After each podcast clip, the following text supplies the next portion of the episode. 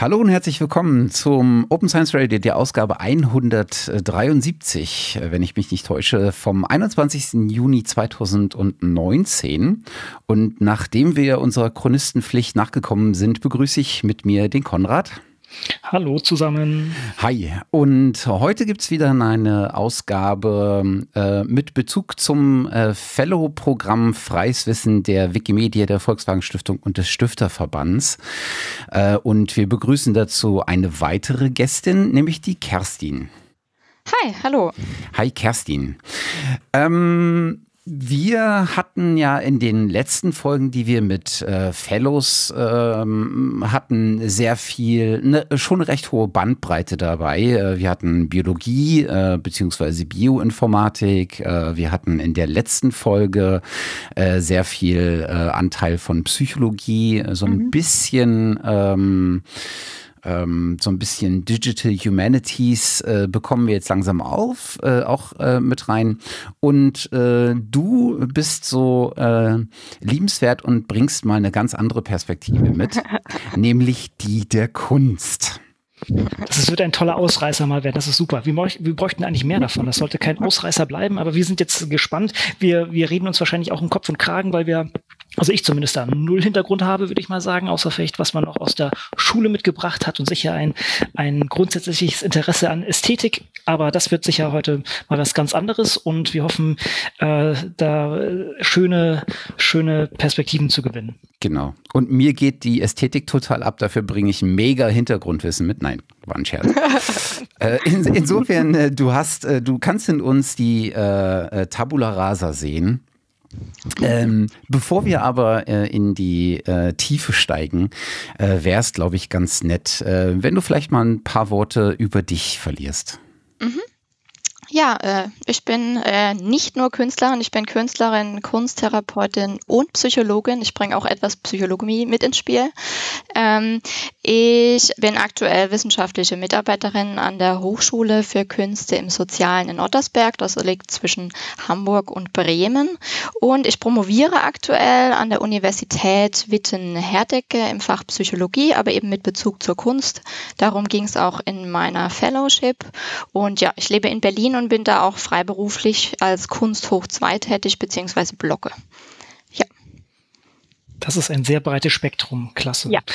Wie, wie ist denn der genaue Werdegang gewesen? Du hast jetzt ja sehr viele Komponenten mit drin. Was, was war da irgendwie zuerst da? Also Psychologie und dann Kunst, Kunst oder wie, wie, wie, äh, nee, ich habe den den unüblichen Weg genommen. Ich habe zunächst an der Hochschule für Kunsttherapie in Nüttingen habe ich äh, Kunsttherapie studiert als Diplom noch damals, habe dann angefangen zu arbeiten therapeutisch äh, in verschiedenen Bereichen und habe dann gemerkt, äh, dass ich eigentlich gerne noch mal weitermachen möchte und gerne in die Wissenschaft möchte und habe dann noch mal an der Universität Mannheim Psychologie studiert und habe dann angefangen zu promovieren in einem Fach, das irgendwo dazwischen liegt, ja.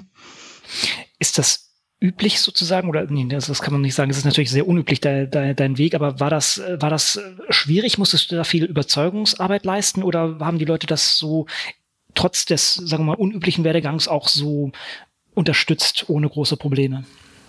Mm, sehr unterschiedlich. Also ich fand es nicht ganz leicht. Was tatsächlich sehr leicht war, war an der Universität Mannheim reinzukommen über ein Zweitstudium. Die waren irgendwie sehr überzeugt von dem, was ich da verknüpfen möchte. Das war gar kein Problem. Relativ schwierig war es, ähm, überhaupt eine Möglichkeit zur Promotion zu finden, weil Kunsttherapie mhm. ein Fach ist, das bislang äh, hauptsächlich an Hochschulen, nicht an Universitäten existiert ähm, und dadurch eben kein Promotionsrecht besteht. Deshalb, mhm. ich habe schon fünf, sechs Jahre lang gesucht, um überhaupt eine Möglichkeit zu finden, zu promovieren, habe mich deshalb auch unter anderem nochmal entschieden, Psychologie zu studieren und bin dann über diese Umwege und diese Doppelqualifikation dahin gekommen. Weißt du, woraus das resultiert, dass das vor allen Dingen an Hochschulen äh, ist und wenig an den Universitäten? Ja, das hat mit der Aufstellung des Fachs zu, zu, zu, äh, zu tun. Da können wir gerne nachher auch noch drauf zurückkommen. Kunsttherapie ist was, was eigentlich aus dem Praktischen oder aus Kunstschulen entstanden ist und gerade erst überhaupt beginnt, sich wissenschaftlich aufzustellen und zu professionalisieren, gibt es erst seit ein paar Jahrzehnten, seit den 70er, 80er Jahren überhaupt als Hochschulstudiengang. Ähm, und ähm, daher kommt das, dass das Fach an sich einfach noch nicht so wissenschaftlich unterwegs ist und eben auch noch nicht an den Universitäten angelangt ist, weil oft der Praxisorientierung größerer Wert darauf gelegt wird. Mhm. Und, und das ist international so oder ist das nur in Deutschland so? Mm, es gibt ein paar Länder, in denen es etwas besser ist, unter anderem die USA oder in Holland sieht es, glaube ich, auch besser aus, aber generell ist es ein relativ junges Fach einfach, das überall aus der Praxis kommt, ja. Ist eigentlich, also eigentlich erstaunlich, weil ne, für mich suggeriert das äh, Wort Therapie immer ähm, mhm. so eine bestimmte Methodik, mit der man ja auch irgendwie versuchen muss, äh, wirksame Therapien oder Therapieansätze äh, mhm. zu finden, zu äh, untersuchen und zu belegen auch irgendwann, damit man natürlich auch so einen, so einen verlässlichen Stock an äh, therapeutischen Ansätzen hat, auf den man zurückgreifen kann, sozusagen. Ja, ja, Absolut. Das ist auch gerade eine der treibenden Kräfte, wenn es um quasi äh, Studien in diesem Fach, in Kunsttherapie oder generell in künstlerischen Therapien gibt, wo ich mich bewege. Dazu gehört auch noch äh, Theatertherapie, Musiktherapie, Tanztherapie etc. Und da gibt es bislang noch nicht allzu viele Wirksamkeitsstudien in der Kunsttherapie und wenig gute methodische Studien, die tatsächlich eine Wirksamkeit irgendwie in quantitativen, randomisiert kontrollierten Studien nachweisen könnte. So, das ist natürlich ein großes bestreben, äh, so einen Wirksamkeitsnachweis äh, ähm, empirisch zu finden, was dann weitergehend auch Dinge wie Krankenkassenanerkennung, berufspolitische Dinge, äh, Leitlinienarbeit etc. betrifft. So. Mhm. Das ist ja wirklich spannend und äh, sich dann auch sozusagen in, in so einer relativ neu etablierenden Community einzubringen. Wie sieht es denn zum Beispiel, zum Beispiel dann auch aus mit äh, Journalen und Konferenzen? Ist, das, ist man da dann irgendwie äh, angedockt an andere Communities und ist da so ein bisschen der Außenseiter oder die Außenseiterin? Oder gibt es da schon etablierte Medien oder, oder Journale, die, die das auch schon abdecken? Mm, also äh, was Konferenzen angeht, haben wir uns jetzt eigentlich ganz gut zusammengeschlossen über die künstlerischen Therapien hinweg. Da gab es früher auch mehr Grabenkämpfe, aber wir gesagt haben, wir sind alle klein, wir müssen zusammen was machen. Ähm, wir haben jetzt gerade vor vorletztes Jahr eine wissenschaftliche Fachgesellschaft für künstlerische äh, Therapien gegründet, mit dem einhergeht auch ein Journal, das schönerweise Open Access ist. Ähm, und ähm, da ist sowas im Stehen. Aber es ist natürlich, was jetzt große Journals angeht, äh, eine Schwierigkeit. Es gibt in diesem Fach also kaum welche, die also Impact Factor haben schon durchaus, aber die dann keinen Open Access haben oder so. Das ist so eher im, im Kommen. Wobei ich da auch wieder irgendwo transdisziplinär unterwegs bin, irgendwo zwischen den Kunstwissenschaften und der Kunsttherapie und der Psychologie. Das heißt, ich richte mich da gerade eher so nach psychologischen Journals aus. Was ist das für ein Journal, was ihr ins Leben gerufen habt? Ähm, das heißt, uh, das müsste ich jetzt nachschlagen, also das Journal der Wissenschaftlichen Fachgesellschaft für künstlerische Therapien, kurz WFKT, das findet man über deren Webseite wfkt.de. Äh, Journal of Arts Therapies heißt das, meine das ist eine Zeitschrift für äh, Kunst, Tanz, Musik und Poesietherapie oder ähnlich. Okay, ja. okay. Ähm, jetzt ist, ich glaube, jetzt ist Kunsttherapie äh, etwas, was nicht jedem zwangsläufig äh, bekannt ist. Ähm, mhm. Vielleicht kannst du mal ganz kurz umreißen, was das überhaupt für Aspekte beinhaltet. Also muss jetzt nicht in die Tiefe gehen, aber vielleicht so ein Einblick, aus welchen, aus welchen ähm, Richtungen sich sozusagen auch dieses Studium und dann wahrscheinlich auch die spätere Tätigkeit zusammensetzt. Ja, ähm, das ist sehr schulenabhängig, aber also Kunsttherapie ist generell eigentlich eine therapeutische Arbeitsweise, die eben über äh, eine Gesprächsbasis von der Psychotherapie hinausgeht, wo ich nur meine Klienten KlientInnen und mich als Therapeutin habe, sondern ich habe so quasi noch so ein, ein drittes, also ein Werk, ein Kunstwerk, mit dem ich arbeiten kann, über das ich kommunizieren kann, über das ich meine KlientInnen ausdrücken kann, etc. Ähm, das äh, gibt unterschiedliche Richtungen da drin. Kunsttherapie ist so entstanden in den 70er, 80er Jahren aus verschiedenen Strömungen. Einmal irgendwie äh, die Kunstpädagogik, aber irgendwie auch etwas Psychologie, Heilpädagogik, die freie Kunst. So verschiedene Dinge kommen da zusammen, die sich zusammengesetzt haben. Und das Studium, wo so wie ich es in Nürtingen studiert habe, war quasi ein Drittel tatsächlich künstlerische Ausbildung, also selbst künstlerisch zu arbeiten. Es war ein Drittel Anteile wie Psychologie, Psychiatrie, Psychiatrie, äh, Medizin etc., psychotherapeutische Grundlagen. Und der dritte Teil war dann diese Verknüpfung, wie diese zwei äh, Themenfelder ineinandergreifen können und wie ich tatsächlich Kunst nutzen kann, eben im therapeutischen Kontext und damit zu arbeiten. Ich selbst arbeite dabei sehr prozessorientiert, also sind meine Sitzungen sind jetzt weniger so, dass ich sage, heute malen wir eine Sonne, morgen eine Brücke, sondern ich arbeite relativ künstlerisch und versuche aus den Leuten herauszuholen, was sie denn gerne, welchen Weg sie gerne machen möchten, was sie gerne verwenden möchten und so was Individuelles da drin zu fördern. Mhm. Das heißt, du ähm, bist dann vorrangig als Therapeutin mit, ähm, wie sagt man, Klienten ähm, tätig und ähm, bist weniger in der Wissenschaft unterwegs oder? Nicht, nicht mehr. Also ich habe zehn Jahre lang relativ viel praktisch und in Projektarbeit gearbeitet, mhm. in unterschiedlichen Feldern, vor allem so mit traumatisierten Kindern und schwer psychisch kranken Kindern und bin dann aber sukzessive immer mehr in die Lehre und in die Wissenschaft eingestiegen und jetzt so die letzten drei Jahre bin ich eigentlich hauptsächlich, bleibt nur noch Zeit für Forschung und Lehre. Das heißt, ich arbeite eigentlich gerade nicht praktisch als Kunsttherapeutin. Mhm. Die Forschung und Lehre, die du machst, machst du ja wahrscheinlich im Rahmen deiner äh, Promotion. Ähm, oh, vielleicht kannst du da mal äh, so ein bisschen äh, umschreiben, was sich da vor allen Dingen äh, treibt, welches, äh, welches generische Interesse dahinter äh, steht bei dir. In der Lehre oder in der Forschung? Äh, in der Forschung in der Forschung. Mm, also vielleicht muss ich was zu meiner Forschungsarbeit selber erst sagen. Also ich habe vor ein paar Jahren schon angefangen, einen quantitativen Fragebogen zu entwickeln. Das nennt sich das Rating-Instrument für zweidimensionale bildnerische Arbeiten. Das Akronym ist RITSBA. Ähm, und zwar habe ich da verwendet ähm, psychologische, psychometrische Verfahren, wie ich eben quantitativ mit Testtheorie, äh, Fragebogenkonstruktion quasi ein psychologisches Instrument erstelle, habe mir aber Inhalte angeschaut, die jetzt nicht genuin psychologisch sind, sondern eben äh, eine Bildanalyse, eine formale Bildanalyse, wie man das verwenden kann, um Bildwerke möglichst objektiv zu messen und wiederzugeben. So. Und daran arbeite ich seit ein paar Jahren. Das ist auch quasi das, also meine Dissertation an der Universität Witten-Hertecke und ich führe gerade einige Validierungsstudien an verschiedenen äh, Populationen durch, um zu schauen, ob das tatsächlich funktioniert und berechnet dann statistische Gütekriterien etc., um äh, quasi diesen Test zu erproben und äh, Gütekriterien dafür zu erstellen. Darum geht es so bei meiner Arbeit. Das heißt, ich verknüpfe irgendwie diese, diese zwei Felder. Ich sitze da irgendwo zwischen den Stühlen, zwischen der Psychologie und der Kunsttherapie. Äh, es ist aber gleichzeitig auch einfach eine große Lücke, weil in der Kunsttherapie ähm, quantitative Instrumente, die reliabel und valide sind, einfach total fehlen. Da gibt es sehr, sehr wenig oder eben nicht für diesen Zweck, äh, zum Beispiel im Bildwerke zu messen. Hm. Wie, wie läuft das ab? Also wenn du so ein, so ein Mini-Testszenario äh, ähm, mal beschreibst, beschreiben müsstest, ähm, wo, woran arbeitest du dich äh, da sozusagen entlang?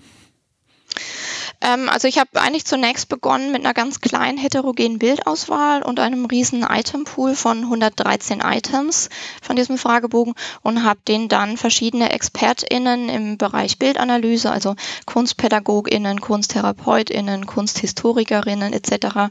quasi äh, raten lassen. Die haben mein Instrument in einer Online-Studie verwendet und haben dieses Bildmaterial für mich bewertet. So. Und diesen Datensatz nehme ich dann und berechne verschiedene Gütekriterien, also so Dinge wie Interrater-Reliabilität, Diskriminanzfähigkeit zwischen Bildern, Test-Retest-Reliabilität, äh, Faktorenanalysen etc. und schaue quasi, welche Items gut funktionieren und schmeiße dann die raus, die eben nicht funktionieren, die zum Beispiel nicht objektiv sind, wo jeder irgendwas ganz Unterschiedliches angeben würde und die Interrater-Reliabilität eben gering ist und habe dann dadurch quasi jetzt eine vorläufige Endversion mit 26 Items erstellt und die Studien sehen jetzt so aus, dass ich es einmal erprobt habe an einer repräsentativen Strichprobe von knapp 300 Bildern, die ich habe äh, erwachsene Laien für mich malen lassen und habe die dann wieder raten lassen in der Online-Studie. Und jetzt im Rahmen des Fellow-Programms gerade habe ich eine große Studie durchgeführt, wo ich wiederum ExpertInnen gebeten habe, meinen Fragebogen anhand von äh, Gegenwartskunst zu erproben, die ich aus einer offenen Bilddatenbank quasi dieses Bildmaterial ähm, mir entliehen habe. So. Okay. Vielleicht für diejenigen, Entschuldigung, dass ich da so nachfrage, aber das ist tatsächlich äh, etwas, wo ich extrem wenig Einblick habe. Aha. Das heißt, das Rating von Kunstwerken ist dann sozusagen so eine Art, äh, wie man es im Kunstunterricht vielleicht gemacht hat, so eine Art Bildanalyse, Bildbesprechung, oder? Also ja, ja genau. ja, an, also wie ist das Bild zusammengesetzt, Komposition, mhm, ja. was für eine Farbe, was für eine ja. Stimmung, Ausdruck, dieses Ganze, was man sozusagen da auch ein Stückchen weit hineininterpretieren kann. Und dadurch, dass du ähm, nein. Okay. also ähm, meine Idee, es gibt ja sehr viele, wie du schon gerade sagtest, viele Ebenen, wie ich mir ein Bild anschauen kann. Was ich komplett außen vor lasse, ist sowas wie Assoziationen oder wie gefällt mir das Bild, also ästhetische Aspekte oder so, sondern ich habe mich beschränkt auf eine formale Bildanalyse. Das bedeutet Dinge, die tatsächlich nur auf der Bildebene vorhanden sind. Also wie du gerade sagtest, Komposition, aber auch Farbe, Form, Raum, Dynamik, solche Dinge, die im Bild sind, also die auch wirklich objektiv beschreibbar sind. Und die Studien zeigen, dass diese Items so eine hohe Interrater-Reliabilität, dass sie tatsächlich auch objektiv beurteilbar sind. Also meine Idee ist es tatsächlich, objektiv zu beschreiben und diese subjektiven Aspekte einmal außen vor zu lassen weil alle Elemente, die ein Bild sozusagen konstruieren, im Prinzip Ausdruck der psychologischen Verfassung oder der psychologischen Motivation des Malers mhm. sind. Ähm, ja, das ist die Arbeitshypothese, ja. Okay. Es gibt so eine grundlegende Annahme in der Kunsttherapie, dass das Gestaltete etwas mit dem oder der Gestaltenden zu tun hat. Das kann ganz unterschiedliche Konstrukte betreffen, also zum Beispiel, äh, dass sich in dem Bild ausdrückt, wie deine Persönlichkeit ist oder welche Konflikte du hast oder welche Ressourcen du hast, äh, etc. Solche Dinge. Das ist aber eine Grundhypothese, von der so gut wie alle KunsttherapeutInnen ausgehen. Ich habe noch keine getroffen, die das nicht hätte, aber sie ist äh, empirisch empirisch, quantitativ noch kaum untersucht worden und auch nicht bestätigt worden. So. Und das setzt das natürlich an, irgendwo, ja. Mhm. Und diese Assoziation ist dann, oder diese ja, Assoziation zwischen dem Bild und dem Charakter oder der Person, das wäre dann etwas, was noch viel später gemacht werden muss. Das heißt, ja. man muss jetzt erstmal diese Daten sammeln oder das entsprechend ähm, versuchen, entsprechend eine Methodik zu entwickeln, um dann später eine Korrelation äh, ziehen zu können. Ja, genau. Also ähm, ich wollte eigentlich sowas tun eigentlich als meine Dis und habe dann festgestellt, dass es einfach an Instrumenten mangelt. Und dann habe ich mir überlegt, mhm. okay, damit es überhaupt getan werden kann, entwickle ich eben so ein Instrument. Mein altes Thema habe ich damit etwas ad acta gelegt, weil diese Instrumentenentwicklung und Validierung einfach so umfangreich ist, dass es eine ganze Dis ist.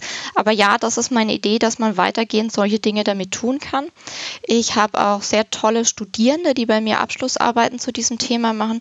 Eine Studierende, Beke Jansen, hat da gerade eine eine kleine Pilotstudie durchgeführt und hat sich angeschaut, Bilder von Menschen mit chronischen Schmerzerkrankungen, ob sich das Bildmaterial unterscheidet von der gesunden Kontrollgruppe und hat dann ein paar erste Effekte gefunden. Äh, eine andere Studentin von mir, Clara Epstein, hat eine Studie mit äh, jungen Erwachsenen mit einer rezidivierenden Depression gemacht und hat da auch Effekte gefunden im Vergleich zur gesunden Kontrollgruppe.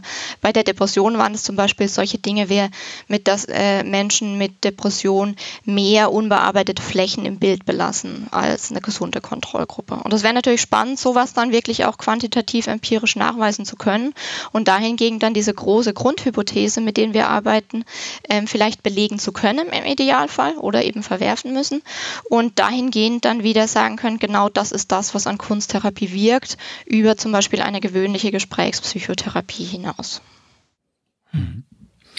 Mhm. Wie, ja, viel Arbeit.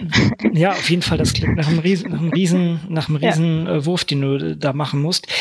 Wie viel Offenheit kannst du da eigentlich machen? Denn also unser unser Credo ist natürlich immer Open per Default, aber jetzt hat man natürlich bei solchen Sachen sehr viel ja, persönliche Daten mit dabei. Das kann man wahrscheinlich nicht, mhm. nicht offen machen. Gibt es da eine Möglichkeit, da eine gewisse Reproduzierbarkeit und Nachvollziehbarkeit zu gewährleisten oder welche, welche Restriktionen hast du dabei?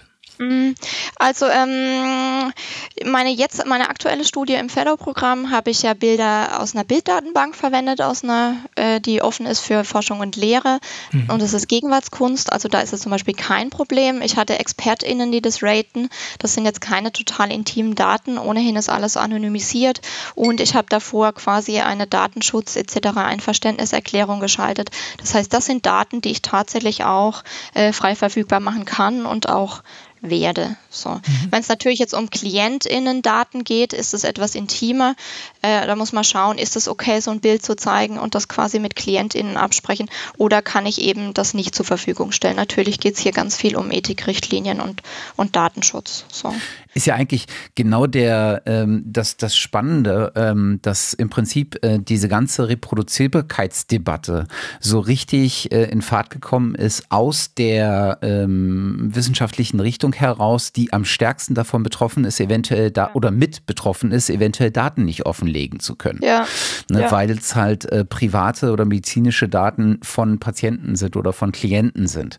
Das ist ja auch so ein bisschen das, was äh, wir in der letzten Folge mit äh, Jona angesprochen haben, mhm. äh, der ja auch aus der ähm, so einen starken, ähm, einen starken Hintergrund aus der äh, Psychologie hat und im Prinzip vor demselben Problem äh, bei Zeiten stand. Mhm.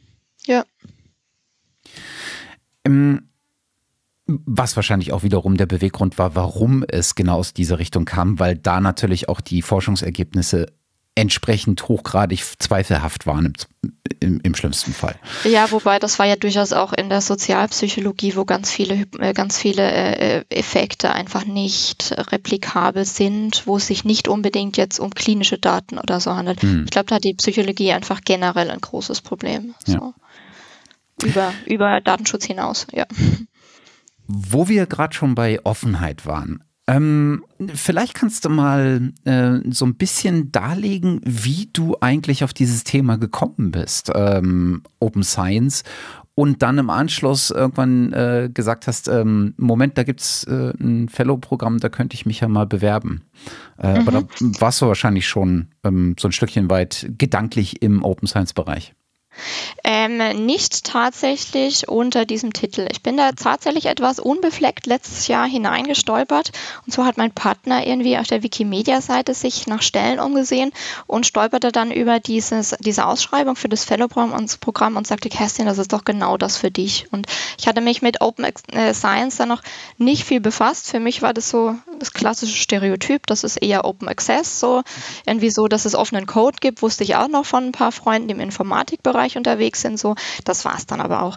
Aber dieses, ähm, diese Idee, diese demokratische Idee, Wissen frei zugänglich zu machen und transparent zu machen und Leute damit zu erreichen, auch in der Kommunikation mit Wissenschaftskommunikation, ähm, fand ich sehr überzeugend. Das hat mich total äh, überzeugt im ersten Moment. Das passt einfach sehr gut auch zu meinem Weltbild, das sehr humanistisch und feministisch geprägt ist, so diese demokratische Idee. Und dann bin ich da so reingestolpert äh, und war Feuer und Flamme. Also ich hatte eine ganz wunderbare Mentorin, Ina Blümel vom TIB Hannover.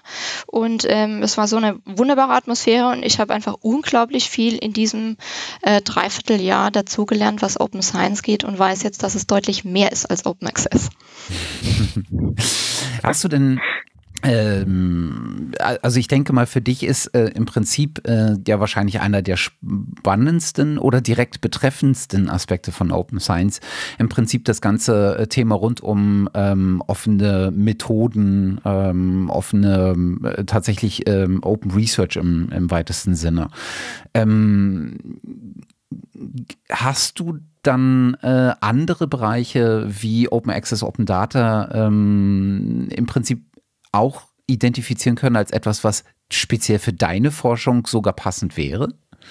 Ja, äh, ich denke, das betrifft durchaus einige Gebiete. Also ja, auf jeden Fall Open Data, wo ich denke, ja, äh, also ich möchte jetzt vor allem diesen Datensatz und auch zukünftige Datensätze gerne einfach zur Verfügung stellen so über ein Repositorium. Ich werde das wahrscheinlich äh, parallel zur nächsten Publikation dann auf Zenodo mitstellen.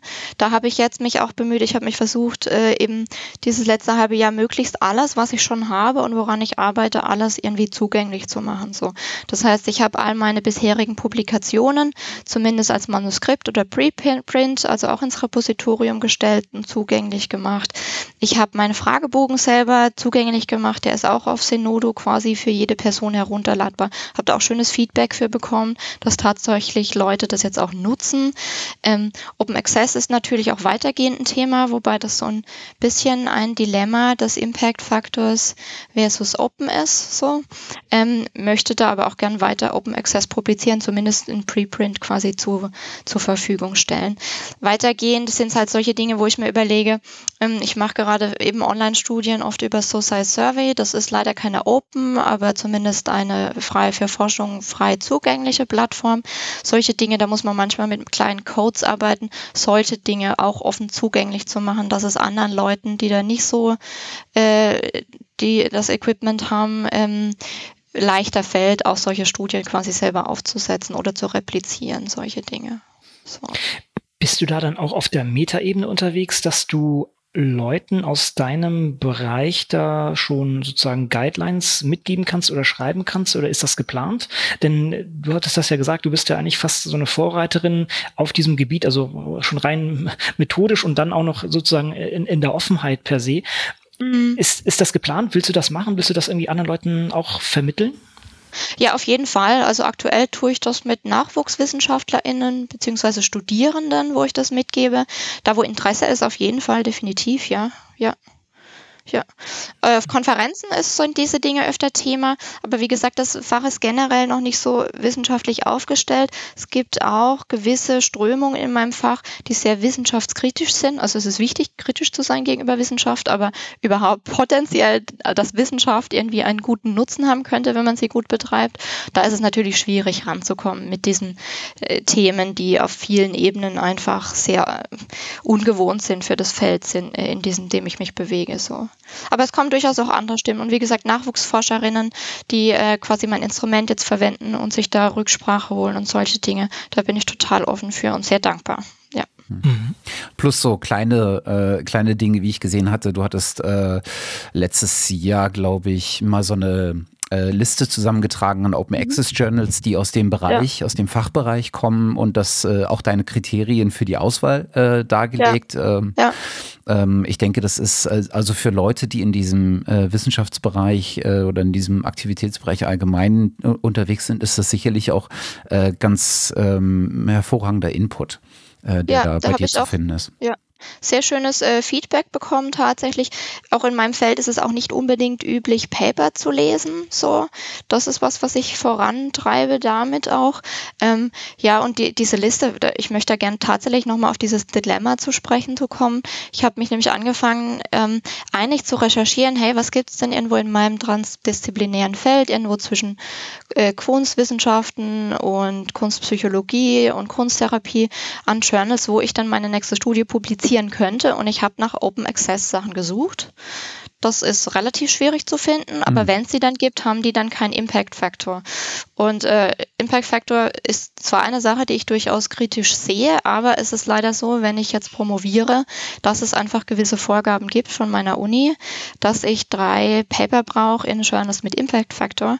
Und da kann ich viel argumentieren, dass das nachher open ist und das wird sich aber im Endeffekt sonst auf meine Karriere niederschlagen. So. Und das ist natürlich ein Dilemma. Da war ich sehr dankbar auch über die Unterstützung von Ina, meiner Mentorin, die das relativ locker sieht und sagt, Open ist super, mach alles, öffne alles, was du kannst, aber es soll eben nicht unbedingt deine, deine Karriere förder, äh, hinderlich sein. Also schau, dass du das mit berücksichtigst. So, und da gibt es halt durchaus unterschiedliche Stimmen in der Open Science Community, wie strikt man da sein sollte oder nicht. Und ähm, da wäre mir das eine große Hilfe. Also nicht päpstlicher als der Papst zu sein, aber so offen zu sein wie möglich und sukzessive mehr. Hm. Hm. Ja, ich denke auch, da hat Ina ganz, ganz richtig argumentiert, denn es hilft niemandem, wenn man sich dann sozusagen durch solchen Dogmatismus dann aus dem, aus dem Forschung, aus der Forschung rauskatapultiert, sondern es ist vielleicht wichtig, da auch entsprechend, ja, offen zu sein wie möglich, aber sich damit dann vielleicht auch nach oben zu arbeiten, um dann, wenn man selber in dieser Position ist, dann vielleicht andere Kriterien anwenden zu können oder beziehungsweise ja. das sogar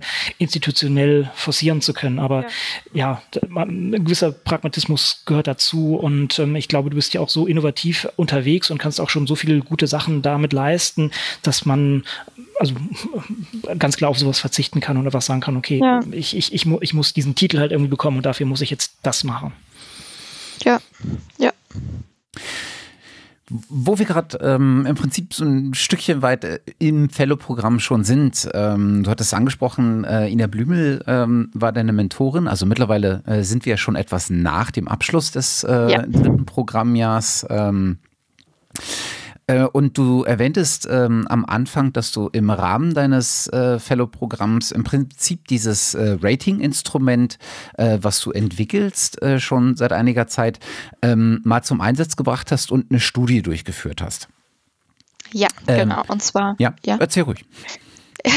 ja, und zwar ähm, habe ich das bislang nur erprobt an Arbeiten von erwachsenen Laien, die also quasi mir spontan Bildmaterial äh, gezeichnet, gemalt äh, haben.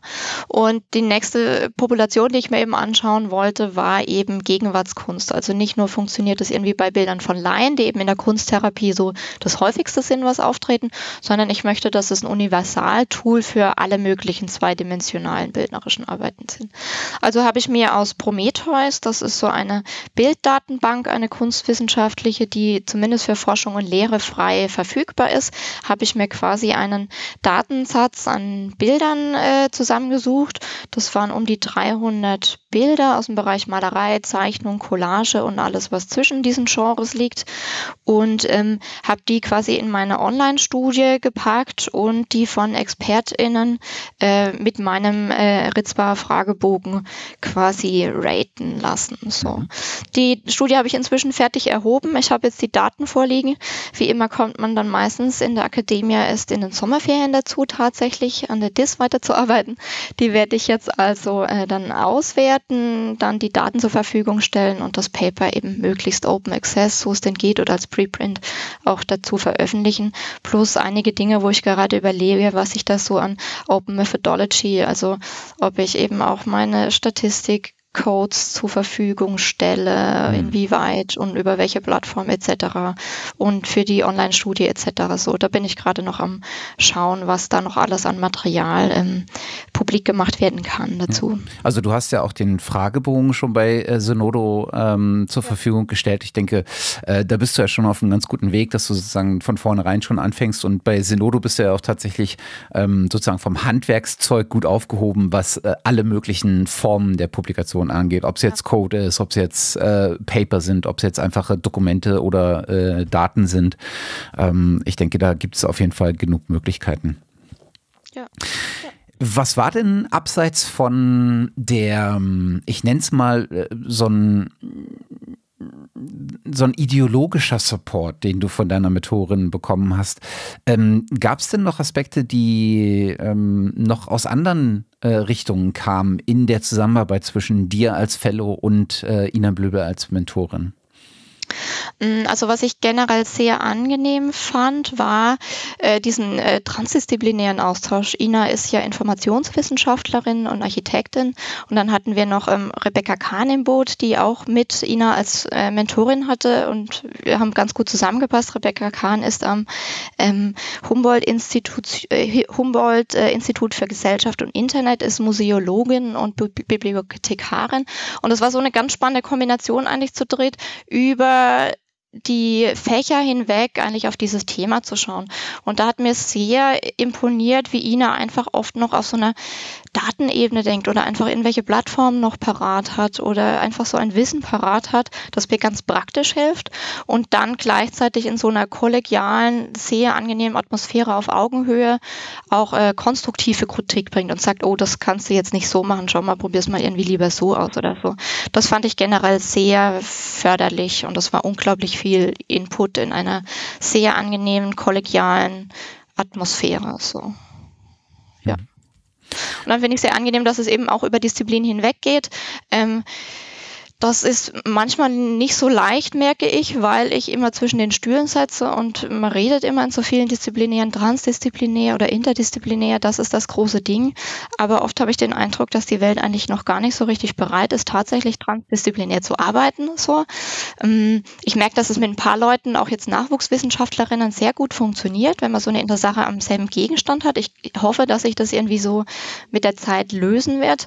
Ähm, aber da merke ich oft, dass einfach so Barrieren da sind, weil die eine eine Disziplin so denkt und die andere Disziplin so denkt. Und das hatte ich im Fellow-Programm gar nicht, dieses Gefühl. Auch mit den ganzen anderen Fellows und Mentorinnen war das sehr spannend, weil da der Gegenstand Open Science war über die eigene Forschungsarbeit hinaus. So. Hm. Ich glaube, das ist auch so ein Aspekt, den, äh, den wir in der Folge mit Jona angesprochen hatten, dass ähm, der, dass es tatsächlich oftmals so ist, dass die Nachwuchswissenschaftler ähm, oder tatsächlich Absolventen, Masterstudenten etc.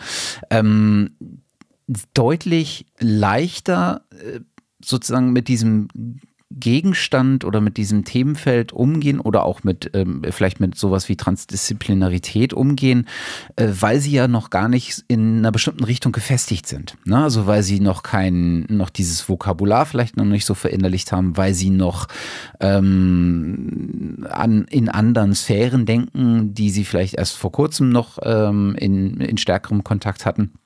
Und äh, dass da so ein ganz natürlicher Weg äh, auf einmal beschritten wird, äh, so Themen wie Open Science oder äh, mhm. der Auseinandersetzung mit, ähm, mit anderen Disziplinen, um neue Perspektiven auf meine eigene Disziplin zu bekommen, so, mhm. so ganz äh, unterschwellig mit reinläuft, ohne dass man das in, besonders forcieren müsste. Ist natürlich schön, wenn man es dann fördern kann äh, und das dadurch noch verstärken kann. Aber anscheinend gibt es da so einen Mechanismus, der so ein bisschen Offenheit gegenüber bestimmten Themen äh, bedeutet. Vielleicht auch aus, aus Nichtwissen, dass das eigentlich was Besonderes ist. Jona sagte das so schön, na, für die ist das halt normal in einem Repository zu arbeiten. Ne? Und das, das, das fand ich halt so, das ist, das ist das, wo wir irgendwie hinkommen müssen. Es ist halt normal, offen zu arbeiten, weil das ist halt so dieses, ne? das ist halt Wissenschaft. Ja. Und, ja. und vielleicht ist das auch bei, bei dem Thema Transdisziplinarität tatsächlich auch so ein äh, ähnlicher Effekt. Ja, ja, das sicher zum einen und zum anderen glaube ich, dass die, die Lebenswege auch von WissenschaftlerInnen heute doch noch anders sind. Es gibt viele Leute, die einfach Doppelqualifikationen haben etc. Und ich habe automatisch schon in zwei Bereichen irgendwie meine Beine. Ich bin, also das ist manchmal auch schwierig, aber es hat auch diesen Vorteil, eben diese zwei Brillen aufzusetzen und das so zu denken, mhm. merke ich so. Und ich glaube, das haben inzwischen einfach auch mehr, weil es üblicher ist, eben verschiedene Fächer sich zusammenzunehmen und da die Qualifikation drin zu haben. Ja. Aber es ist einfach offener, ja, ja, ja. Gab es etwas aus der, also es glaube ich, geht glaube ich so ein bisschen in die, ähm, in die Richtung. Ähm, gab es denn etwas, was du äh, insbesondere aus den, aus den Workshops äh, mit den anderen Fellows äh, noch mitgenommen hast, aus der, aus der Diskussion mit anderen äh, Fellows, sozusagen aus dieser Gemeinschaft? Mhm. Also ähm, auf jeden Fall diese Qualifikation, eben dadurch, dass andere in anderen Fächern auch ganz unterschiedlich, also zum Beispiel viel digitaler drauf sind, als es jetzt in meinem Arbeitsbereich möglich ist äh, und da einfach noch andere Kompetenzen hatten, äh, habe ich durchaus auch sehr profitiert von diesem Austausch oder umgekehrt, wo ich mit dem Blick äh, der Künstlerin drauf schaue oder so. Das war durchaus ähm, auch auf dieser Ebene waren wir nicht nur irgendwie TeilnehmerInnen dieses Fellow-Programms, sondern irgendwie auch, hat sich was weitergeben oder in Barcamp-Sessions, wo man unglaublich voneinander viel lernt und so. Und natürlich so eine gewisse Solidarität, das war sehr angenehm, irgendwie auch da diese kollegiale Atmosphäre, wie, wir, wir machen hier was, was irgendwie relevant ist und was wahrscheinlich hoffentlich die Zukunft ist. Und ähm, das verbindet sehr, also wie gesagt, so, so zum einen so einen emotionalen Zusammenhalt irgendwie und äh, fachlich einfach von diesen verschiedenen Kompetenzen gegenseitig zu profitieren. Das war hm. Sehr gut. Ja. Hm. Und äh, mh, auch manchmal den Struggle. Wir hatten unseren ersten ähm, Workshop und dann teilte es sich so, dann waren durchaus einige Leute, die in sehr digitalen, technikaffinen Fächern unterwegs sind und dann ging es um GitHub, GitLab etc., MetaMost und das sind Dinge, wo aus meinem Arbeitsbereich oder unsere JuristInnen oder so, wir saßen auch drin und dachten erstmal, oh, hm, habe ich alles noch nicht gehört, muss ich mich erstmal irgendwie einlesen, was das dann eigentlich für Dinge sind, diese Dimensionen, von denen die Leute da sprechen. Ähm, hat sich dann aber netterweise herausgestellt, dass es so etwa der Hälfte der Gruppe der Fellows gibt, so geht, vor allem die, die irgendwie aus geisteswissenschaftlichen Richtungen kommen oder Sozialwissenschaften oder eben Jura, äh, wo Digitalisierung noch nicht so weit fortgeschritten ist. Und im Gegenzug, du, du hast es ja bei uns gerade gemerkt, wir mussten ja auch erstmal zehn Minuten nachfragen, wenn es um Bildanalyse ja. geht. Insofern fair enough. Äh, das, ist, äh, das ist schon okay, denke ich. Wir leben in einer hochspezialisierten Gesellschaft. Das ist einfach so, sobald man irgendwie so zwei Millimeter vom eigenen Fachbereich abrückt, da hat man schon ganz anderes Vokabular, ganz anderen Kontext. Das ist einfach so. Das ist äh, the price to pay für, für, für unsere heutige Gesellschaft. Aber das macht es ja auch spannend. Das ist doch sicher auch eine tolle Sache. Und ich bin auch sicher, dass andere Leute aus, äh, aus der anderen Sichtweise von, von dir was mitnehmen konnten. Also von daher ist das doch auch schön, wenn da der Austausch stattfindet. Und genau da hat man ja auch diese transdisziplinäre Plattform durch das Fellow geschaffen. Das ist eigentlich ein wunderbarer und ich würde jetzt nicht ganz sagen einzigartiger, aber doch sehr seltener, sehr seltener Fall, dass man das so schön machen kann. Ja. Ja. Es ist ja. so einer der Aspekte, die, die ich an diesem ganzen Bereich der, ähm, der offenen Wissenschaft im weitesten Sinne und ähm, wie sie sich in den unterschiedlichen ähm, wissenschaftlichen Disziplinen sozusagen aufstellt, äh, immer am spannendsten fand, nämlich der Faktor, dass wir am Ende nahezu das, den gleichen Werkzeugkasten dabei haben mhm. verschiedene Instrumente aber tatsächlich unterschiedlich angewendet werden oder ähm, Instrumente angewendet werden in einer Form, wie wir sie gar nicht ähm, sozusagen erfasst hätten, dass das damit machbar ist. Das ist so ein bisschen diese, diese Geschichte von, gib dem Menschen halt irgendwie ein Instrument und sag ihm, wofür es ist und er probiert auf jeden Fall tausend andere Sachen aus, bevor er den Originalzweck verwendet. Ne? Ähm, mhm. Und das, das finde ich halt, das ist der, das ist einer der ganz, äh, ganz im Kern liegenden Aspekte von äh, offener Wissenschaft, äh, die wahrscheinlich sehr viel nutzbringend sind, ist dieses ähm, Wissen sozusagen zu verbreitern, was äh, wie wo angewendet wird äh, und das transparent zu machen, weil dann erhöhe ich natürlich auch die Möglichkeit, dass andere davon lernen, dass andere davon partizipieren können äh, und kann natürlich auch ganz neue Dinge identifizieren, weil es zum Beispiel Tools gibt, die von einer Reihe von Menschen angewendet werden in einer Form, wie sie gar vielleicht gar nicht erdacht sind und dadurch den Bedarf mhm. erkennen kann, dass es da etwas gibt, was bedient werden will. Also es ist auf mehreren Ebenen, auch auf der wirtschaftlichen Ebene, was ja immer so ein bisschen meine Perspektive ist, das ist wirklich interessant, weil, sie, weil sich in diesem Bereich etwas abzeichnet, was, was sonst schwer nur erfassbar ist, nämlich dass da Bedarfe sich herauskristallisieren, die sich aus der Notwendigkeit, dass es nichts gibt, selbst bedienen. Ähm, und das ist natürlich ein spannender Aspekt, insbesondere auch für so ähm, Schlüssel. Ähm, Schlüsseldepartments, hätte ich jetzt beinahe gesagt, ähm, wie Rechenzentren, wie Bibliotheken, weil hier auf einmal eine andere Rolle ähm, äh, vielleicht zum Tragen kommen kann, äh, nämlich dass ich versuche, diesen Bedarf zu decken, indem ich einen Service entsprechend anbiete. Ja, ja, tatsächlich glaube ich auch, dass da Open Science in meinem Fach eine unglaublich große Chance ist. Also zum einen, natürlich sitze ich immer so zwischen den Stühlen auf unterschiedlichen Ebenen. Also ich bin irgendwo zwischen der Kunsttherapie und zwischen der Psychologie. Für die Psychologie bin ich manchmal klingt Kunsttherapie zu esoterisch irgendwie. Für die Kunsttherapie klingt Psychologie irgendwie zu, zu nerdy und zu quantitativ und zu unterkühlt irgendwie mit äh, ihrer objektivistischen Sichtweise. Dann bin ich irgendwie quantitativ in einem Fach unterwegs, das mehrheitlich qualitativ oder eben geisteswissenschaftlich bislang aufgestellt ist. So. Und dann komme ich jetzt noch irgendwie mit Open ums Eck, wo einfach ganz vielen Leuten, die aus der Praxis kommen oder auch Studierenden, wissenschaftliche Grundideen eigentlich noch gar nicht wirklich bekannt sind. So. Das ist irgendwie eine Lücke, aber ich finde, das ist auch tatsächlich eine Chance, dadurch die Sachen zu teilen. Also ich merke, dass ich viel mehr Leute damit erreiche. Das natürlich zum einen zu meinem Nutzen, weil die Leute meine Arbeit kennen, aber zum Großen vor allem, dass es das Fach mit professionalisiert. Also dass Leute jetzt, die auch praktisch arbeiten, als Kunsttherapeut in, in der Klinik oder so, sehen, hey, da gibt es diesen Fragebogen, ich kann den anwenden, ich kann wirklich mal was quantitativ dokumentieren, ich kann auswerten, was ich da tue, ich kann da mehr äh, Kriterien, Gütekriterien für finden, äh, ich kann Sachen standardisieren etc. Und das sowohl in Praxis als eben auch in der Forschung, also andere andere WissenschaftlerInnen, die kunsttherapeutisch forschen, auf einmal ein Tool in die Hand zu geben und die bekommen das auch mit, weil ich es über diese entsprechenden Kanäle teile, wo diese Leute eben unterwegs sind. So. Mhm. Da glaube ich, ist es eine große Chance, das Fach zu professionalisieren und wissenschaftlicher aufzustellen. Mhm. Wobei hier auch ein, ja, entschuldige? Nee, äh, sag ruhig. Ja, wobei hier auch ein Thema ist, dass ich mir ähm, während des Fellow-Programms viel Gedanken gemacht habe, wie erreiche ich denn diese Community, die ich da möchte. Also jetzt mal die Psychologie außen vor, nur die, die äh, künstlerischen TherapeutInnen und die da drin Forschung betreiben und so. Das ist eine relativ kleine Community. Ich denke, wir sind so um die 200 Leute, die da aktiv drin forschen. Das ist jetzt nicht allzu viel deutschlandweit.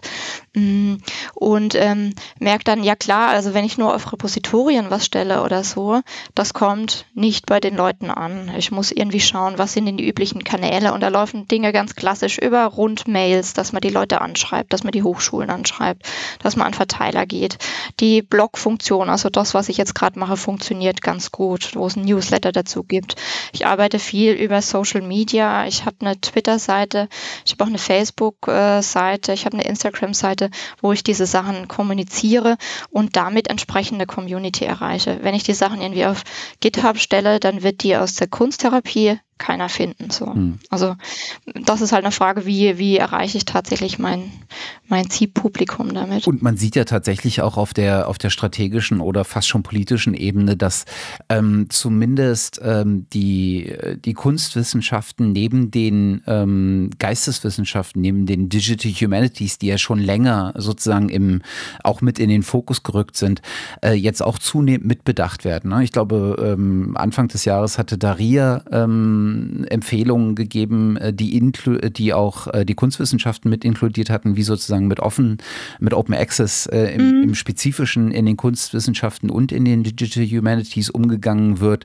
Ähm, es gibt auch aus Frankreich äh, spezifisch Open Access Repositories für, ähm, für Kunst äh, und, und Digital Humanities. Ich glaube, HAL heißt das, also oder H-A-L. Ähm, man darf mich nicht fragen, was das auf äh, Französisch heißt. Keine Ahnung, ehrlich gesagt. Verlinken wir aber gerne.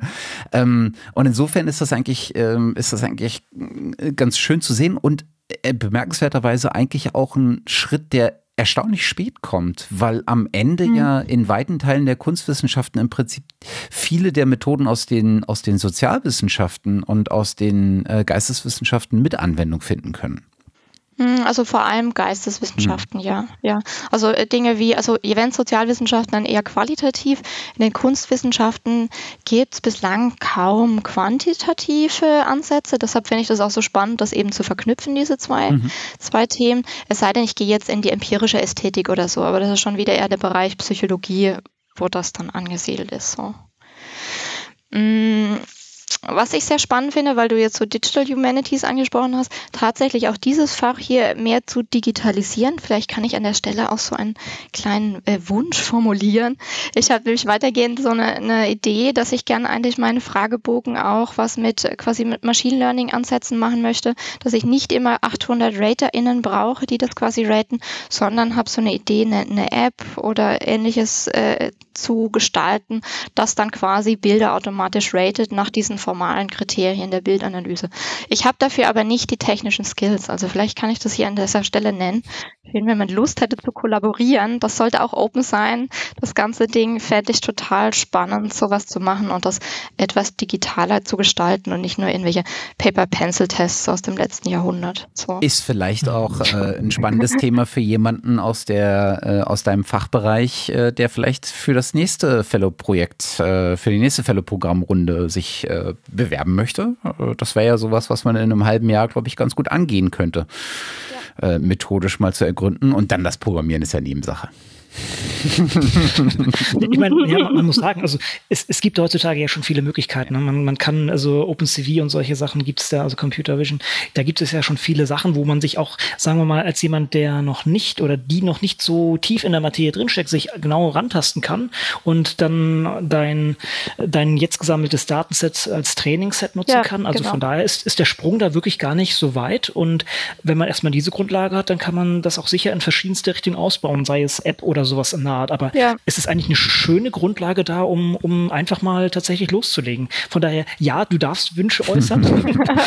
das das wäre das, das wär sonst eine Frage von uns gewesen, was du dir so wünschst. Ja. Von daher ist das ja äh, hervorragend, dass du das hier zum Besten gibst und vielleicht äh, ja, ist ja einer von unseren Hörerinnen oder Hörer genau der Ansprechpartner und die Ansprechpartnerin und fühlt sich jetzt hier berufen. Ja, sehr gerne bei mir melden. Also es gibt ein erhobenes Datenset, es gibt Bildmaterial, es gibt da viele Ratings dazu. Das darf alles verwendet werden. Ähm, ich wäre sehr dankbar über so eine Kollaboration.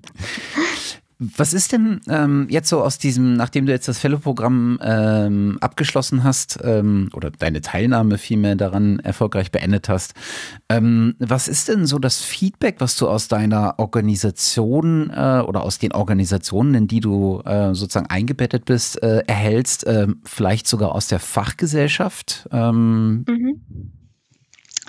Mm, das ist recht unterschiedlich. Also ich hatte jetzt eigentlich keine negativen äh, Reaktionen darauf. Also so aus der Professorinnenschaft ist so Offenheit bis freundliches Desinteresse, auch weil die Leute so viel mit ihren eigenen Dingen zu tun haben. Äh, das ist, glaube ich, gar nicht so, so durchdringend, dass da hier was ganz Tolles Neues bei uns an der Hochschule ist, was irgendwie spannend wäre. So. Was NachwuchswissenschaftlerInnen und Studierende angeht, ist da durchaus Interesse, auch wenn ich so einfach ganz praktisch das damit vermitteln kann. Ich hatte vor kurzem hatte ich eine Vorlesung gehalten in, an der HFWU Nüttingen und habe nur so im kleinen Exkurs Open Access erläutert irgendwie und dann so nebenbei gezeigt, wie man eben auf Open Access Publikationen kommt, ganz kurz Sci-Hub erwähnt und das war auf einmal das Learning dieser Lehrveranstaltung, obwohl es eigentlich um Dokumentation und Evaluation ging, wo ich denke, krass, das wollte ich jetzt nur am Rande kurz erwähnen, das kommt aber so gut an und Studierende saugen das so ein und möchten da mehr wissen, dass es richtig schön ist. So. Das ist Was mein, ja, Entschuldigung. Das ist tatsächlich äh, auch ein Aspe äh, Aspekt, den ich immer beobachte. Also wenn wir irgendwie Praktikanten haben und ich denen eine Aufgabe gebe, dass sie ein bestimmtes Thema recherchieren sollen, vorbereiten sollen und sie mich dann angucken, ja, aber ich kann doch jetzt hier nicht 20 äh, Paper bei Springer kaufen, dann sage ich, äh, Sci-Hub, da dürft ihr keinesfalls draufgehen. Ja, ganz, ganz böse. Da ist nämlich alles zur Verfügung. Und dann ist tatsächlich das so ein, so ein, so ein Erkenntnisprozess, der dann auf einmal äh, einsetzt. Das, ja. das ist wirklich spannend. Also.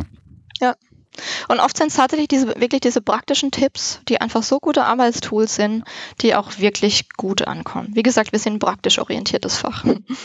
ähm, dann, was mein Promotionsbetreuer angeht, äh, Thomas Ostermann, der ist sehr offen, was das Thema Open angeht. Manchmal pushe ich ihn auch oft in Richtung mehr Offenheit und wir haben da ganz spannende Diskurse darüber. So. Ähm, aber also generell auch sehr offen. Da bin ich manchmal schieße ich da, glaube ich, übers Ziel hinaus, aber er ist da durchaus gewillt mitzugehen. Ähm, und dann hatte ich ein sehr amüsantes Erlebnis an einer anderen Hochschule mit einem Dekan aus einem anderen Fachdisziplin, der mir sagte, dass er das ja ganz spannend fände, was ich da mache so an Arbeit. Ähm, aber er, er, müsste das jetzt mal so despektierlich sagen, Open Science sei doch eigentlich nur ein Trend. So. Und ähm, dann habe ich ihm so ein paar Argumente gesagt, weshalb dass ich das nicht so sehe, also dass ich mehr Reichweite habt, dass es viel mehr Austausch in der Community gibt, dass es die Community professionalisiert, dass man mehr Feedback für die Arbeit bekommt. Und nach diesen Argumenten war er dann auch so großherzig und sagte, ja gut, dann haben sie wohl recht. Das ist wohl mehr als ein Trend. So. Also ähm, wie gesagt, Desinteresse bis durchaus positives ja. Feedback. Also ich meine, das ist, das ist ja auch tatsächlich dann etwas, was äh, stark äh, an Fürsprechern hängt. Ähm, und das ist ja so einer der Aspekte des Fellow-Programms, ähm, die Fellows tatsächlich als Fürsprecher für diesen ganzen, äh, für dieses ganze Themenfeld zu gewinnen und dann diese Ideen zurück in die Institutionen zu tragen, ähm, dafür, ich sag's mal platt, Werbung zu machen. Ähm, und ich meine, an der, äh, an der Uni Witten-Herdecke gibt es ja zumindest ähm, äh, schon eine vernünftige Open Access Policy. Äh, und es gibt, glaube ich, mit dem äh, Jan-Philipp Röhr äh, sogar genau, einen Open Science Ambassador. Ja. Ne? Ähm, ich glaube, ja. der ist vom Center for Open Science zum Ambassador for Open Science ernannt worden. Ja, genau. Ja, Jan Philipp. Ähm, und insofern äh, denke ich, ist, ist das, hängt das sozusagen an diesen Personen dann auch beständig zu zeigen, wo es ähm, Ansatzpunkte gibt, die vor allen Dingen nützliche Aspekte äh, mit in den wissenschaftlichen Alltag einbringen können. Ja, Ja, und ich denke eben auch gerade Multiplikatorinnen zu sein, also nie, nicht nur auf der ähm, auf der organisatorischen Ebene, da ist es sicher auch wichtig, aber gerade für die kommende Generation von WissenschaftlerInnen, das als, ja, wie ihr sagt, Open by Default, das gleich zu vermitteln. Ich mache viele wissenschaftliche Lehrveranstaltungen und versuche dann, natürlich muss man erstmal überhaupt wissenschaftliche Begrifflichkeiten, Wissenschaftstheorie etablieren, aber das möglichst gleich mit Open Science zu verknüpfen, dass das eine Selbstverständlichkeit wird und äh, nicht quasi äh, so, eine, so eine geschlossene Wissenschaft gleich gelehrt wird. Also ich glaube, da kann man sehr viel erreichen. So. Wenn du jetzt äh, jemandem einen Rat geben möchtest oder etwas mit auf den Weg geben möchtest, der so ein bisschen an der Entscheidung steht, ja, Fellow-Programm und zusätzlich zu meinem normalen Arbeitsalltag, ich weiß nicht, ob ich das stemmen kann, ich weiß nicht, ob mein Projekt gut genug ist, ich weiß nicht, ob mir das was bringt. Ähm, was wäre denn so ein bisschen ähm, das, was du äh, mitgeben würdest? Worauf sollte man denn achten? Oder was sollte man sich vielleicht auch überlegen? Mm, also ich hatte den Vorteil, dass das Projekt, das ich im Fellow-Programm gemacht habe, ein Projekt war, das ich ohnehin für meine DIS gemacht habe, bloß dass ich es eben mehr geöffnet habe. So. Natürlich ist es mehr Workload, weil ich mich bemüht habe, alles zu öffnen und zu kommunizieren und nebenher auch zu bloggen.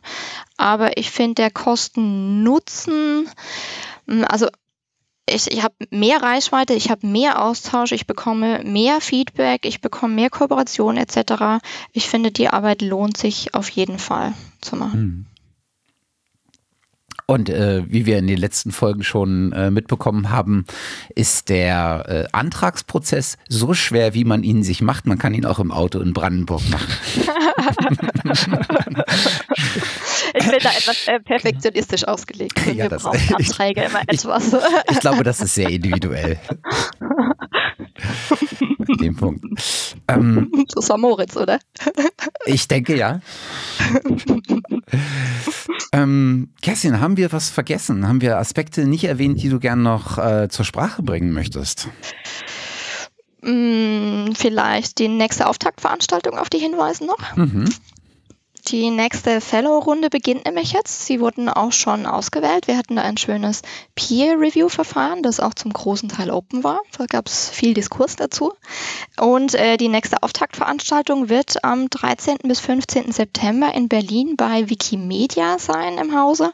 Ich gehe davon aus, dass der am 13. abends wieder eine öffentliche äh, Veranstaltung sein wird, wo sich die Fellows vorstellen. Findet man aber sicher alles auf der Wikimedia beziehungsweise auf der Wikiversity-Seite des Fellow-Programms.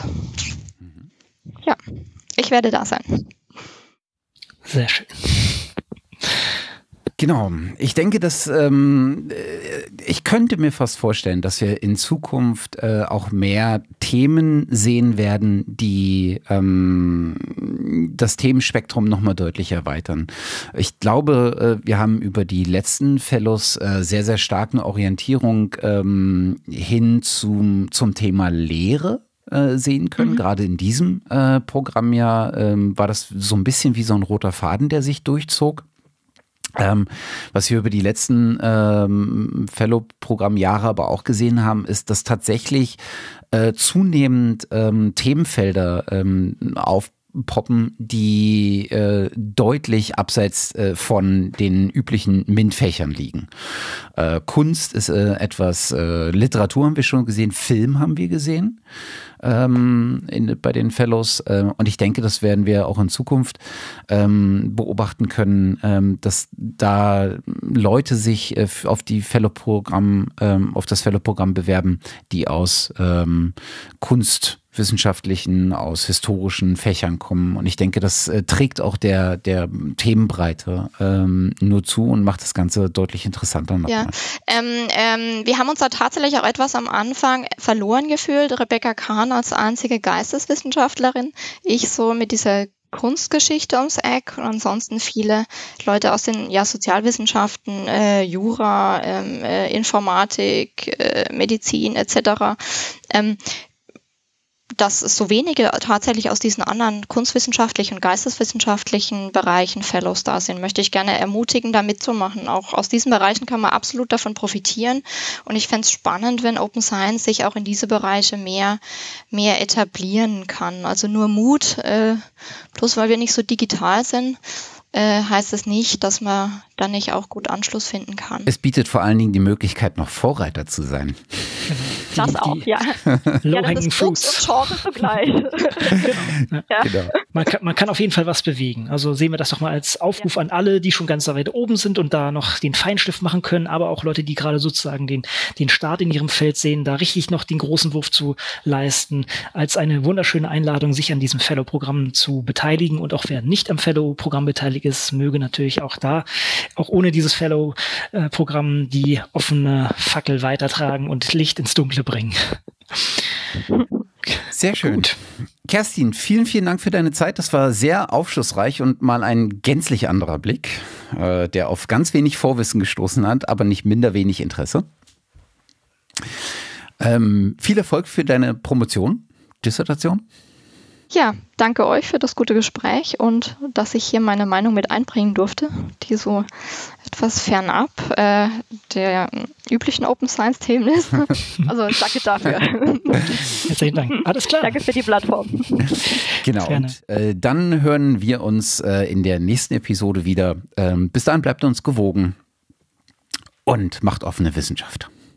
Macht's gut. Bis dann. Tschüss. Tschüss.